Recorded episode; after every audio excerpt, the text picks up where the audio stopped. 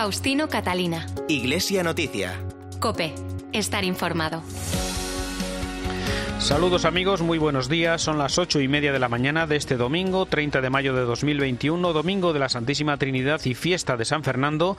Y como cada siete días es el momento de contarles lo más destacado en la actualidad religiosa de estas jornadas en Iglesia Noticia. Aquí en la cadena Cope estaremos con ustedes hasta las nueve de la mañana en que llegará la transmisión de la Santa Misa en estos minutos de información que hoy hacemos con Rafael Nieto en el control de sonido y Nacho de Gamón en la producción. En primer lugar, nuestros titulares. Con el lema La vida contemplativa cerca de Dios y del dolor del mundo, hoy se celebra la jornada Pro Orantibus. Mientras tanto, ayer sábado se celebró en Astorga la beatificación de tres enfermeras mártires asesinadas en 1936 y el obispo coadjutor de Almería, Antonio Gómez Cantero, ha asumido las funciones del gobierno de la diócesis.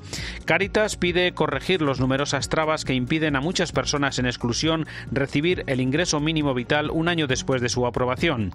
En el Vaticano, el sacerdote vallisoletano Aurelio García Macías ha sido nombrado por el Papa obispo y nuevo subsecretario de la Congregación para el Culto Divino que tiene como nuevo prefecto a Artur Roche. Y una previsión, la Catedral de Palencia se prepara para, para celebrar su séptimo centenario que se cumple el próximo martes.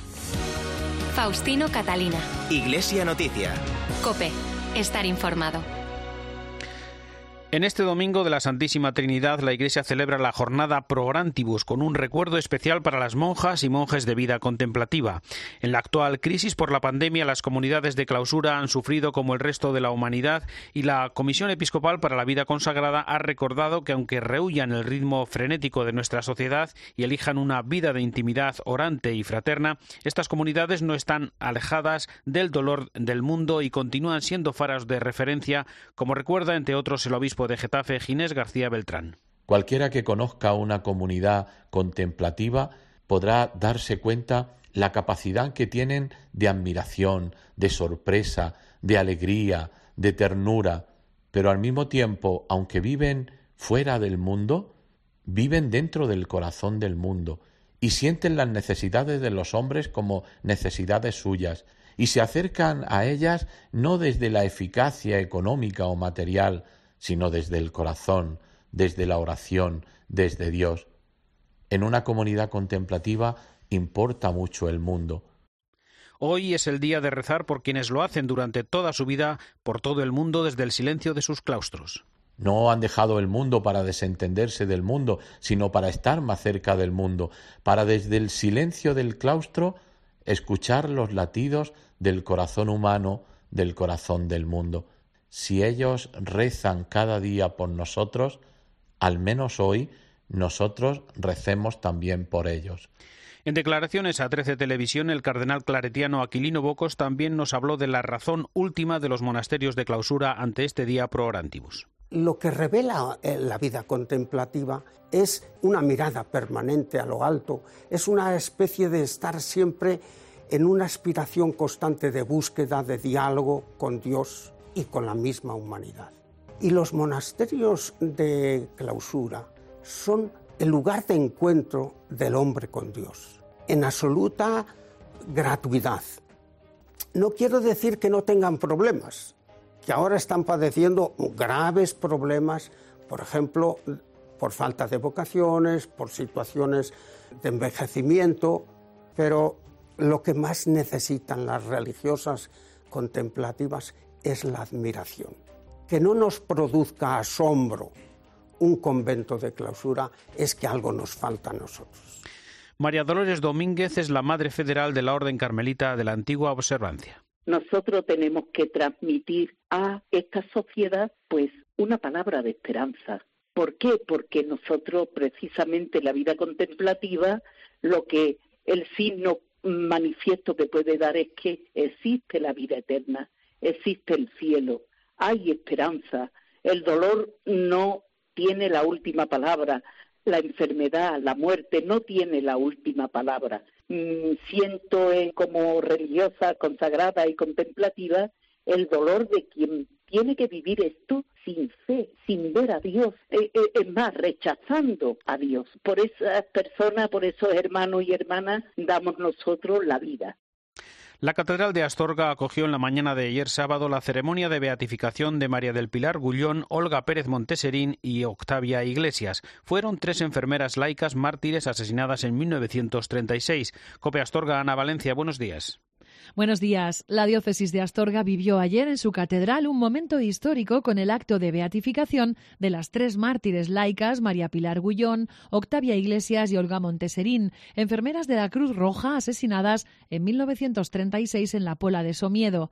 Tres astorganas ejemplares que entregaron su vida por la fe y por el prójimo. El presidente de la Fundación Enfermeras Mártires de Astorga y sobrino de una de ellas, Manuel Gullón, ha indicado a COPE que esto no acaba aquí. Seguirán trabajando en el proceso para su canonización. Para la santidad hay que constatar un milagro mm. ¿eh? y nosotros vamos a, vamos a seguir con verdadera ilusión, con, con verdadera alegría porque, porque yo creo que estas, eh, estas tres enfermeras se lo y ya beatas eh, se, lo, se lo merecen. El de las mártires de Astorga ha sido el primer acto de beatificación del cardenal Semeraro fuera de Italia. Estas tres enfermeras, además de su testimonio de fe hasta la muerte, nos dejaron un mensaje plenamente actual de ayuda a los demás, como destacó en COPE la postuladora de su causa de beatificación, María Victoria Hernández que no tuvieron nunca vergüenza de profesar y de manifestar su fe y su credo. Fueron vidas simples, lineares, alegres, como otros jóvenes seguramente, pero cristianamente comprometidas. Aceptaron arriesgar la vida para no abandonar a los enfermos y heridos esta armonía entre la vida cristiana de las tres enfermeras y su actitud perseverante en la fe durante el martirio es otro mensaje. Y hoy para los cristianos, pues jóvenes y no jóvenes, creo que este testimonio de la caridad y no solamente no abandonando como el buen samaritano a quien necesitaban de ellas, eh, no mero voluntariado, sino también la coherencia y no temer eh, manifestar la fe. El obispo de Astorga, Jesús Fernández, ha resaltado en COPE la entrega de las nuevas beatas a los más necesitados, un ejemplo que es signo de esperanza especialmente válido en estos tiempos de pandemia. En el momento presente estamos en una sociedad bastante desvinculada quizás la distancia social también que nos piden, bueno, pues y el individualismo que caracteriza el, modo de vida también actual, ellas nos enseñan a tejer relaciones, a preocuparnos del otro, a cuidar al otro. Algo importante, lo estamos viendo también en esta situación, todos necesitamos de todos. Ellas se dieron cuenta de que no podían dejar tirados en la cuneta a personas heridas necesitadas. Ellas nos enseñan, por lo tanto, a tejer redes y a tejer y a procurar el cuidado del otro como algo profundamente cristiano, porque así lo hizo Jesucristo buen samaritano. Y también podría decir que en este momento donde parece difícil la esperanza porque, eh, en fin, nos sentimos muy postrados, a veces nos parece que el futuro es muy negro, que no hay solución a nuestros problemas, ellas tuvieron coraje y valentía, mucha valentía, mucho coraje, mucho valor. Y eso también para nosotros es un motivo de esperanza.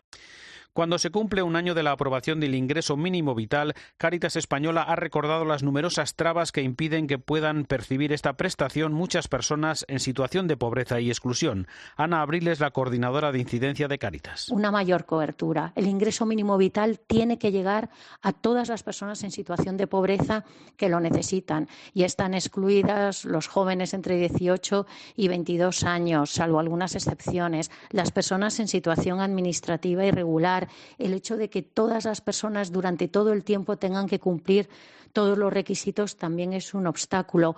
O unas unidades de convivencia tremendamente extensas. A nadie se nos escapa que las cuantías son tremendamente bajas. Es imposible que con las cuantías del ingreso mínimo vital una familia pueda pagar la vivienda, el agua, la luz, el gas y salir adelante. Por eso, de cara al futuro, Caritas pide eliminar todo tipo de barreras. Es una grandísima noticia que tengamos esta normativa estatal y esta política dirigida a las personas en situación de mayor pobreza, pero hay que facilitar el acceso, hay que reducir los elementos que suponen trabas burocráticas para que las personas puedan acceder y hay que cambiar la norma, que llegue a más personas y que llegue con una mayor cuantía. El cardenal arzobispo de Barcelona y presidente de la conferencia episcopal, Juan José Omella, reflexiona en su pastoral de este domingo sobre la situación actual y la salida de la crisis con cambios que deben comenzar por una conversión personal.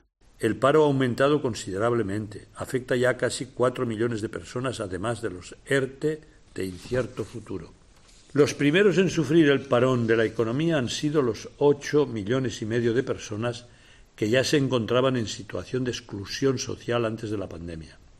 Como siempre, quienes sufren más las crisis son los más desfavorecidos, los que tienen menos oportunidades para acceder a los servicios básicos, los refugiados, los migrantes en situación irregular, las víctimas de la trata de personas, entre otros. Oremos a la Santísima Trinidad para que ayude a nuestros gobernantes a promover las reformas necesarias para afrontar esta crisis. Unos cambios que, como bien sabemos, empiezan por cada uno de nosotros. No hay cambio social sin una previa conversión y una transformación personal. El obispo coadjutor de Almería, Antonio Gómez Cantero, ha asumido desde estos días las funciones del gobierno de la diócesis en el marco del proceso de relevo del actual obispo Adolfo González Montes. Ambos obispos han recibido un decreto del Papa Francisco que, teniendo en cuenta las circunstancias peculiares, atribuye exclusivamente a Monseñor Gómez Cantero los derechos, oficios y facultades que competen al obispo diocesano. Faustino Catalina. Iglesia Noticia. Cope. Estar informado.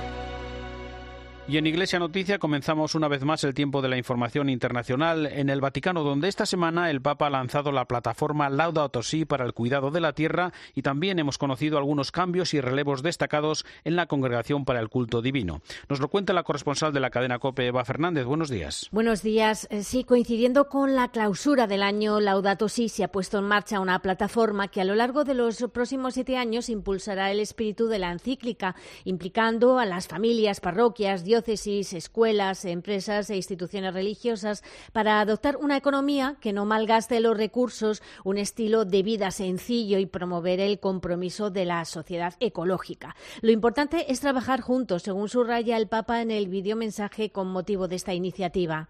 esperanza hay esperanza, todos podemos colaborar, cada uno con su propia cultura y experiencia, cada uno con sus propias iniciativas y capacidades para que nuestra madre tierra recupere su belleza original y la creación vuelva a resplandecer según el proyecto de Dios.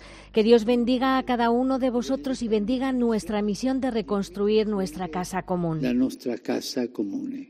Y la que ha sido posiblemente la noticia más importante del Vaticano en esta semana ha sido el nombramiento del nuevo prefecto de la Congregación para el Culto Divino y la Disciplina de los Sacramentos. Hacía ya seis meses que el cardenal Sarat, tras haber cumplido los 75 años, había presentado su renuncia al Papa, por lo que el nombramiento de su sucesor era muy esperado. El arzobispo inglés de 71 años, Arthur Roach, se pone al frente de este departamento vaticano que se ocupa de cuestiones delicadas como la traducción de textos litúrgicos o la validez de los sacramentos. El nuevo responsable del culto divino ha trabajado junto al cardenal Sarat en los últimos cinco años como secretario. El franciscano Vittorio Francesco Viola será el secretario y el español Aurelio García Macías subsecretario. El Papa ha querido que este sacerdote vallesoletano haya sido también nombrado obispo, asignándole la sede titular de Rotdon. Aurelio García es licenciado en filosofía por la Universidad de Salamanca y doctor en liturgia por el Pontificio Instituto Litúrgico San Anselmo de Roma. Fue, por cierto, antiguo colegial del Colegio Español San José de Roma en dos etapas de sus estudios. En Valladolid ha sido delegado de liturgia y rector del seminario. Desde el 2015 trabajaba en la Congregación para el Culto Divino y en 2016 pasó a ser jefe de oficina.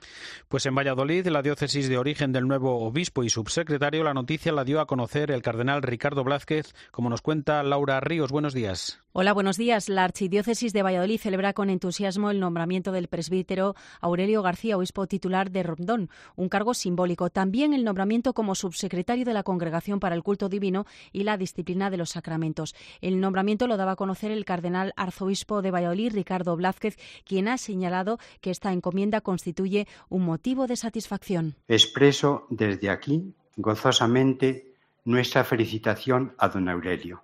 Enhorabuena, querido amigo. Nos alegramos profundamente por estos nombramientos que manifiestan confianza en tu persona, en tu preparación, en las actitudes y en el desarrollo de tus trabajos confiados. Es motivo para todos nosotros de satisfacción. El nombramiento como subsecretario de la Congregación para el Culto Divino y la Disciplina de los Sacramentos es una de las áreas más importantes de la curia romana de la que hasta ahora era jefe de la oficina. Tiene el encargo por parte del Papa de todo lo relacionado con la liturgia, con los libros litúrgicos, documentos litúrgicos desde la Santa Sede. La ordenación se va a celebrar el próximo 11 de julio en la Catedral de Valladolid. Más cosas, el Papa Francisco visitó el lunes el Dicasterio para la Comunicación del Vaticano para conocer de cerca su trabajo. Es el momento para el comentario desde Roma de Antonio Pelayo. Buenos días. Buenos días. En junio del 2015, Francisco instituyó la Secretaría para la Comunicación con el objetivo de lograr la integración y gestión unitaria de todos los organismos que componían el sistema de comunicación de la Santa Sede. Quedaban así unificados bajo un solo mandato el Pontificio Consejo para las Comunicaciones Sociales, la Sala de Prensa de la Santa Sede, la Radio Vaticana, el Observatorio Romano, el Centro Televisivo, la Librería Editora y otros organismos menores. Seis años después, no falta quien se interrogue sobre los resultados de esta reforma cuya eficacia de cara a las exigencias de la misión de la Iglesia sigue siendo objeto de discusión. Es muy significativo que sean los profesionales que habitualmente se dedican a la información sobre las actividades del Papa, de la Santa Sede y del Estado de la Ciudad del Vaticano los más escépticos e incluso críticos. El Papa Francisco visitó el pasado lunes al Palacio Pío, sede histórica de la Radio Vaticano, que acoge a todos los organismos que componen el dicasterio para la comunicación. Con la franqueza que le caracteriza, el Santo Padre les lanzó la siguiente pregunta. ¿Cuántos escuchan la radio y cuántos leen el Observatorio Romano? Porque nuestro objetivo es llegar a la gente y existe el peligro de una bella organización, una bella obra, pero que no llegue a donde tiene que llegar, un poco como la historia del parto del ratón la montaña que pare el ratón. Un difícil interrogante cuya respuesta, me temo, se queda por debajo de las expectativas razonables. Pero no es solo ni principalmente una cuestión de cifras de audiencia, es también muy importante la credibilidad del mensaje que se transmite y esto solo se logra si, como recordó el Papa, el sistema es creativo y tiene la libertad suficiente para funcionar que tenga la capacidad de arriesgarse, insistió, y no ir pidiendo permiso, permiso, permiso. Esto paraliza. Funcional y no funcionalista. Una vez más el Papa ha puesto el dedo en la llaga y las consecuencias negativas son evidentes para quien analice la eficacia actual de la comunicación eclesial. Desde Roma les ha hablado Antonio Pelayo.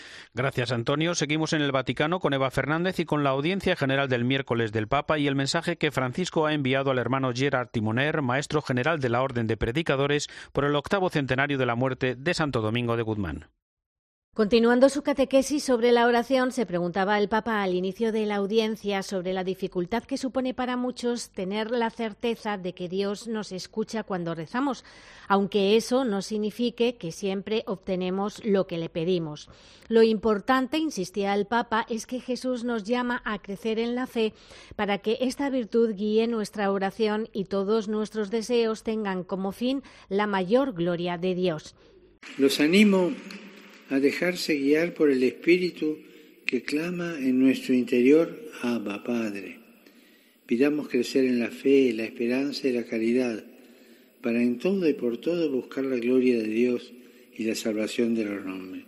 Al finalizar la audiencia, Lidia Makismovich, deportada en el campo de Auschwitz-Birkenau cuando todavía no había cumplido tres años, se acercó a saludar al Papa y le enseñó el número con el que le marcaron al entrar en el campo. Francisco, sin dudarlo, lo besó antes de fundirse en un abrazo. No hicieron falta muchas palabras más. Lidia asegura que se entendieron perfectamente a pesar de necesitar un traductor.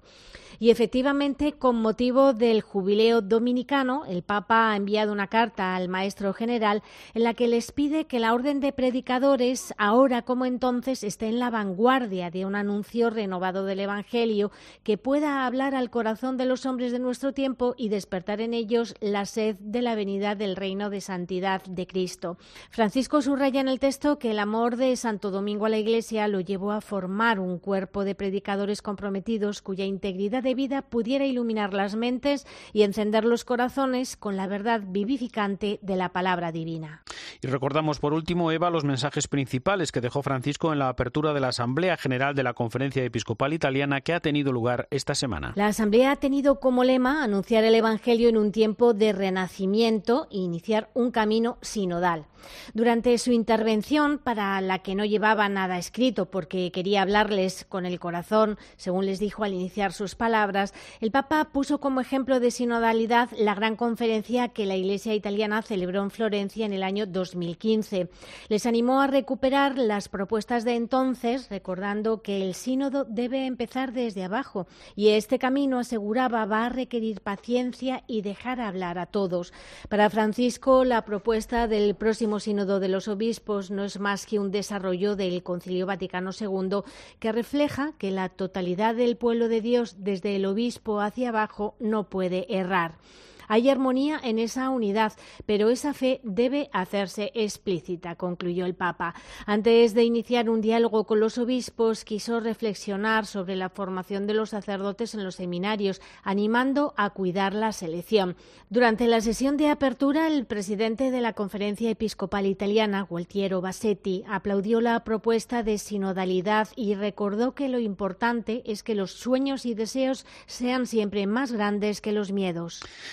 Eva. Los obispos piden a la Unión Europea que no olvide al Líbano, desde donde las iglesias solicitan ayuda para que no se pierda la identidad por los peligros de la actual crisis política, sanitaria y económica en aquel país. Bruselas, José Luis Concejero, buenos días. Buenos días. El Líbano arrastra desde hace mucho tiempo ya una situación profundamente compleja. No hay un liderazgo claro capaz de afrontar la diversidad cultural y religiosa y esta debilidad institucional ha provocado que sea objeto de injerencias exteriores que no le benefician en absoluto. En el Líbano el poder político está dividido entre las grandes comunidades religiosas. El problema es que la crisis política que está atravesando impiden al país alcanzar un marco estable para salir adelante. La Comisión de las Conferencias Episcopales de la Unión Europea ha hecho un llamamiento a la Unión Europea para que apoye a la población libanesa en su lucha por la preservación de la identidad y el tejido social del país. La gravedad de la situación pone en peligro la propia identidad del Líbano forjada por el encuentro, la pluralidad y también la fraternidad.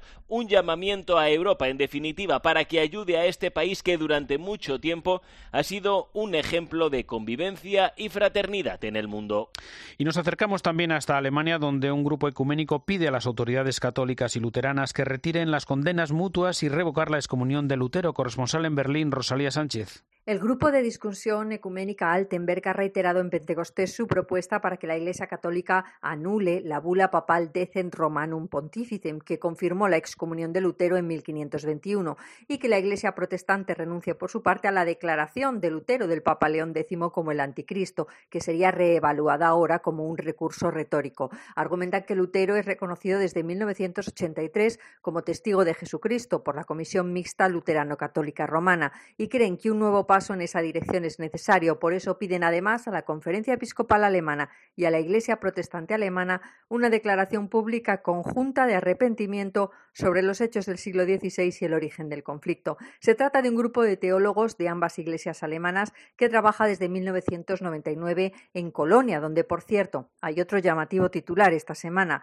Carmen Broikman-Girtz se ha convertido en la primera mujer al frente de la formación de seminaristas y diáconos. Esta doctorada en teología viene a cumplir la intención de la archidiócesis de incluir a más mujeres en cargos de gestión, como consecuencia de las deliberaciones de la Conferencia Episcopal Alemana sobre la prevención de abusos. Y en Estados Unidos los obispos agradecen la devolución del estatus de refugiados para los haitianos ante los grandes desafíos que afronta la nación isleña. Washington, Juan Fierro. En un comunicado oficial, la Conferencia Episcopal de los Estados Unidos agradece al gobierno estadounidense que haya vuelto a incluir a Haití en la lista de países con un estatus de protección especial, lo que permite que los ciudadanos originarios de ese país permanezcan y trabajen en los Estados Unidos durante un periodo de 18 meses prorrogable como refugiados, ya que se considera que puede ser inseguro para estas personas regresar a Haití. En su comunicado, la Conferencia Episcopal estadounidense señala que la decisión de la administración Biden reconoce los graves desafíos que enfrenta la nación isleña, incluida la violencia generalizada, los disturbios civiles, la inestabilidad política y la inseguridad alimentaria. Haití continúan los obispos estadounidenses en su comunicado, es ampliamente reconocido como el país más pobre del hemisferio occidental y la Iglesia de esta nación caribeña se ha visto afectada directamente por los niveles sin precedentes de actividad delictiva. Por eso piden tanto a las autoridades haitianas como a las autoridades estadounidenses medidas humanitarias y diplomáticas que pongan fin a esta situación. Y volvemos de nuevo a España. La Catedral de Palencia se prepara para celebrar su séptimo centenario que se cumple el próximo martes con la colocación de su primera piedra que fue el 1 de junio de 1321.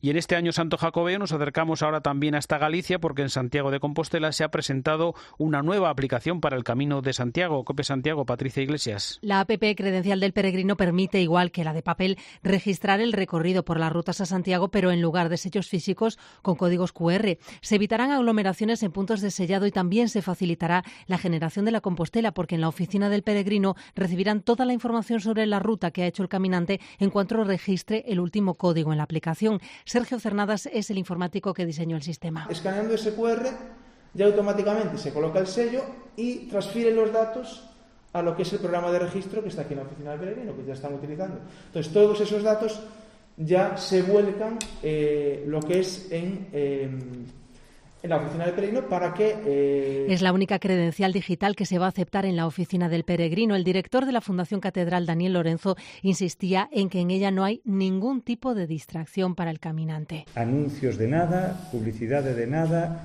ni o pulpo tomas aquí o a cerveza ali.